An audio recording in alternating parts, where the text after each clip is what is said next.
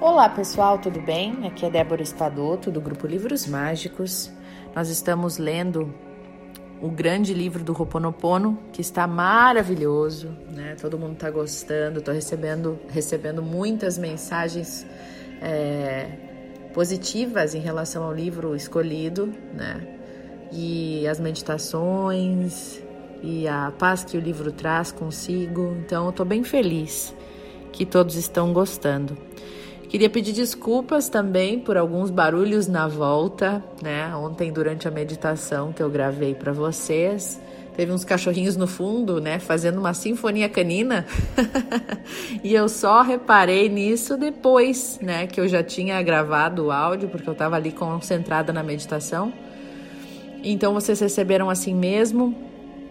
E, e, é isso, assim mesmo é a vida. Eu lembro de uma desta professora de meditação que eu tive quando eu estava na China e a gente fazia meditação num, no 28 andar de um prédio e em cima tinham mais apartamentos. Então ela dizia, gente, é, vai dar barulho, vai ter gente caminhando ali em cima, vai ter gente conversando, vai ter barulho de trânsito, vai ter barulho de música, vai ter barulho sonoro, vai ter barulho de bicho. É, e assim mesmo é a vida. Não dependam de um silêncio, né, para poder meditar.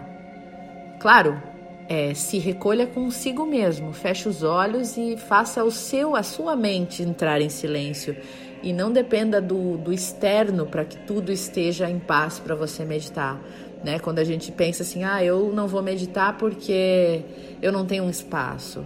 Ah, eu não vou meditar porque eu não tenho, porque ninguém faz silêncio na minha casa. É, não, procure nem que seja no banheiro, na hora do seu banho, né? É, feche os olhos nesse momento só seu, mesmo que lá na rua esteja passando os carros, mesmo que esteja o cachorro latindo, mesmo que é, os familiares estão conversando na sala. É o seu momento. Se concentre em você olhe para dentro e é, entre nessa conexão. No início pode ser difícil, mas com o tempo a gente vai se adaptando. Então, se a gente coloca muita é, muita condição, né? Ah, só vou fazer se for assim, não vou fazer porque não dá, porque não. O barulho externo ele sempre vai acontecer. É a vida, a vida acontecendo. Então, é óbvio que você não vai deixar de ouvir um barulho que está ali fora, né? Deu aquela sinfonia canina, eu tenho certeza que todos ouviram, mas tudo bem, né? É assim que a gente encara. Tudo bem, deu aquele barulho, tudo bem. Vamos seguir aqui, vamos voltar para a concentração, né? Então, eu não posso evitar que barulhos vão vir à volta e, e nem vocês devem evitar e, e botar como um empecilho para vocês silenciarem e meditarem, tá bom? Bom, então vamos começar. A gente ainda está no capítulo 1 e nós vamos falar sobre o poder criador. Gandhi dizia: seja a mudança que você quer ver no mundo. Isso porque, como o mundo não passa de um reflexo do que nós somos, quando nos transformamos, o mundo também se transforma. O mundo somos nós. Quando acontece algo desagradável na sua vida, o que faz? O que você faz instintivamente? Você procura no mundo exterior um culpado, né? Alguém que você possa acusar. E isso parece tão óbvio que você nem se pergunta se é verdade ou não. Já que a coisa aconteceu fora de você, o culpado também vai estar lá fora no mundo exterior. Aliás, o que governam, os que governam incitam você a olhar para o lado de fora o tempo todo e isso o leva a se enxergar como vítima e considerar que o perigo sempre vem de fora. Cada um se desresponsabiliza de tudo, e é assim que, por causa de fatos insignificantes, o médico, o professor dos filhos, o chefe ou o vizinho são processados na justiça. Na área da saúde se encontram bodes expiatórios bastante práticos, tais como os vírus, o tabaco, a poluição e várias outras coisas. As religiões já trilharam o caminho há muito tempo, incalculando-lhe a ideia de que você é pecador de nascença e vive sob o olhar inquisidor de um Deus impiedoso pronto para puni-lo. Desde o nascimento, o arquétipo de vítima, veja bem isso, pessoal, presta atenção. O arquétipo de vítima fica bem arraigado em você, o que vem a calhar aos negócios dos poderes exteriores, sejam eles políticos ou religiosos. Porém, ao continuar procurando o responsável pelo seu desagrado fora de você, o que, que acontece? Você abre mão do próprio poder como o responsável está em outro lugar, então você concede a ele o seu poder e aí não controla mais a sua vida. Porque no momento que você é vítima, você não tem poder, as coisas só acontecem para você. E você esquece né, do seu poder, você dá esse poder ao mundo exterior. Conclusão: se algum agente exterior é culpado do seu infortúnio, então ele tem todo o poder sobre você. Pois bem, Entregar o poder na mão dos outros é o que fazemos constantemente a vida inteira. E a esta altura você está com certeza pensando: bom, se eu sou responsável pela situação que está me incomodando, como que eu vou resolvê-la? Né? Se você aceitar que é criador de tudo o que lhe acontece, poderá mudar a sua realidade. A partir desse momento, você conquista, ou melhor, reconquista o seu poder, pois considera que ninguém mais, além de si mesmo, é responsável pelo que lhe acontece. Não é mais culpa dos outros, não é mais culpa de ninguém.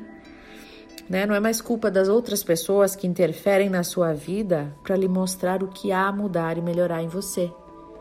Portanto, você pode dizer assim: você não tem nenhum poder sobre mim nem sobre a minha vida. Eu sou o artesão da minha vida e vou mudar aquilo que fez com que me acontecesse uma coisa que me incomodou ou me fez sofrer. Eu controlo a minha vida. Quando surge um problema na sua vida, será que a solução dele está fora de você, no mundo exterior? Será? Se você quiser que tal problema deixe de existir Será que deve tentar mudar os outros, que segundo você são a causa, as causas do problema que está atrapalhando você e a sua vida? Vejamos a resposta com o retroprojetor, tá? Então, o retroprojetor, o que é, né? Vamos ver então. Eu vou citar um exemplo que vai lhe mostrar o que quer dizer criar a sua realidade em cada instante da sua vida. E também o fato de que um problema não está onde normalmente pensamos que ele esteja. Você sabe o que é um retroprojetor, né? Todos sabemos. É um aparelho que projeta imagens uma após as outras em uma tela.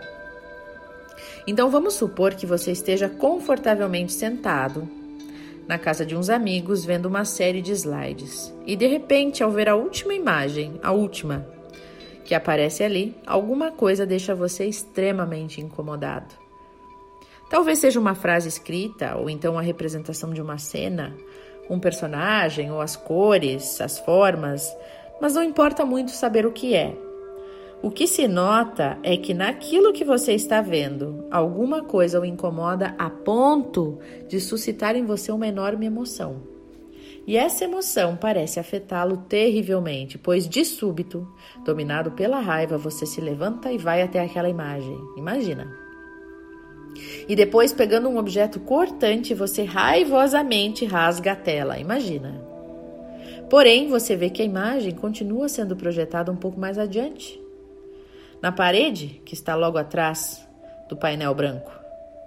Aí então você se precipita até ali, até a parede, com o objetivo de destruir aquela imagem, destruir aquela parede que tanto lhe incomoda. Se lhe dessem uma picareta para quebrar aquela parede no lugar onde a imagem, a imagem está sendo projetada, seria este o método certo para você naquele momento. Mas será que a imagem iria desaparecer? Claro que não, né? Todos nós sabemos que para mudar uma imagem projetada por um retroprojetor, basta simplesmente o quê? Mudar o slide que está dentro dele. Por conseguinte, se uma imagem projetada por um retroprojetor estiver incomodando você, a solução do problema não está na tela ou na parede, mas sim no próprio retroprojetor. E você acha que é diferente com você? Óbvio que não. Você funciona de certa forma como esse retroprojetor.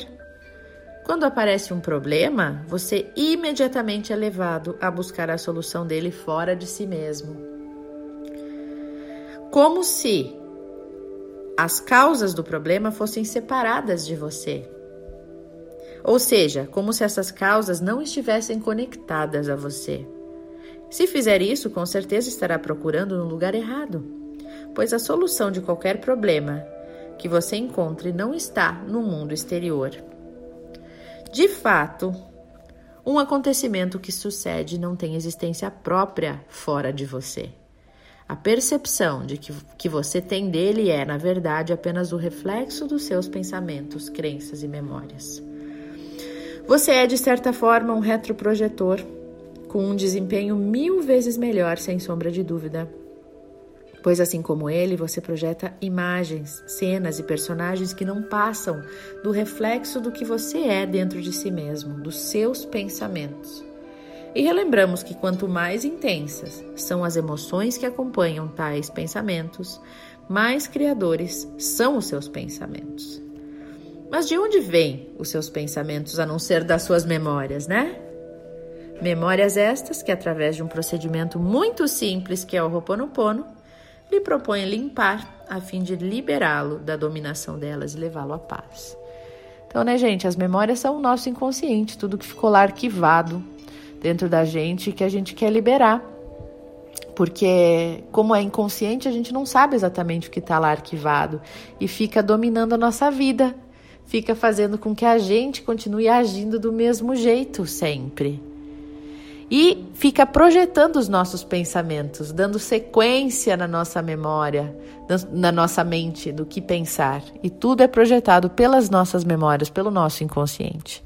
Né? E veja bem que ele fala aqui é, quando os pensamentos é, são acompanhados de emoções, eles ainda são mais fortes.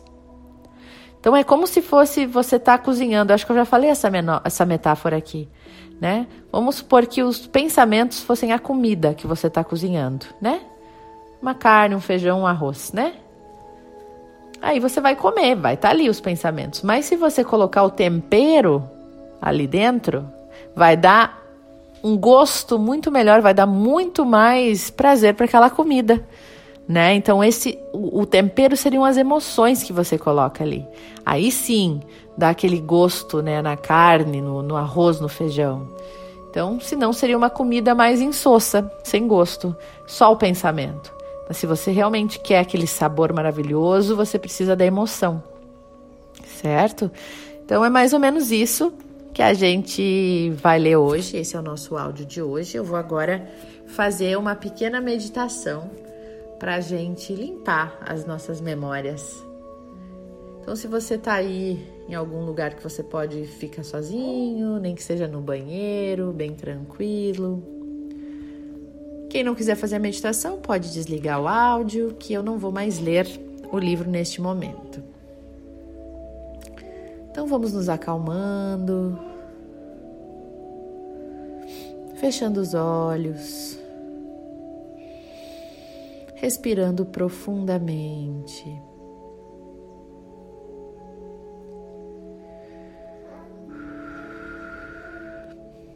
Uma respiração que nos tranquiliza.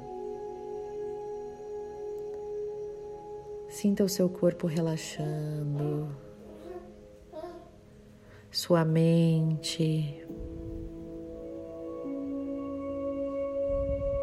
seu coração batendo mais tranquilamente.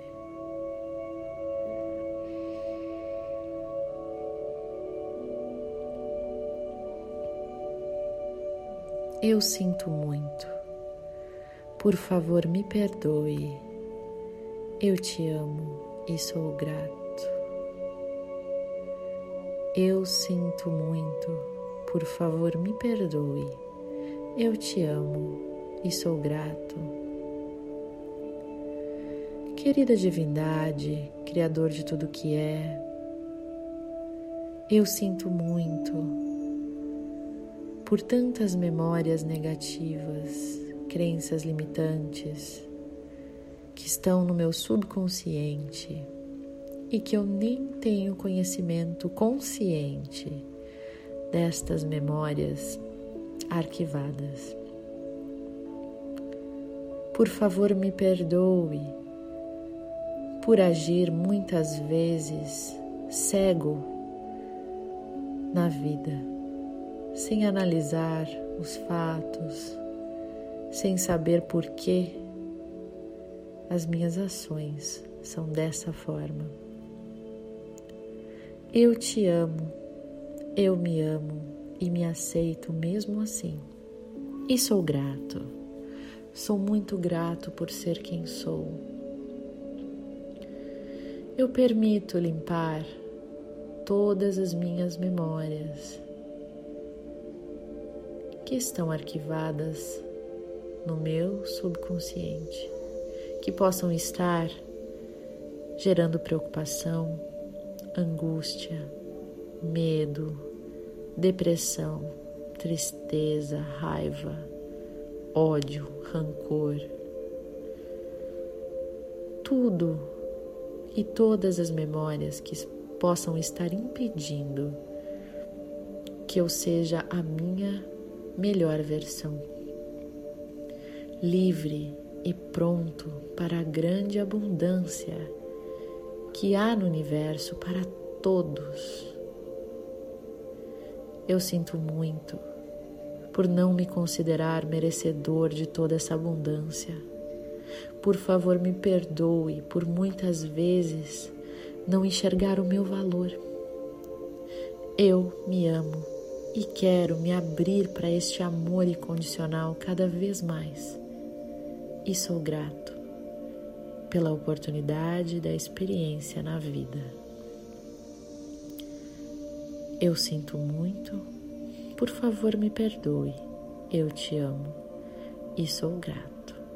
Gratidão, gratidão, gratidão.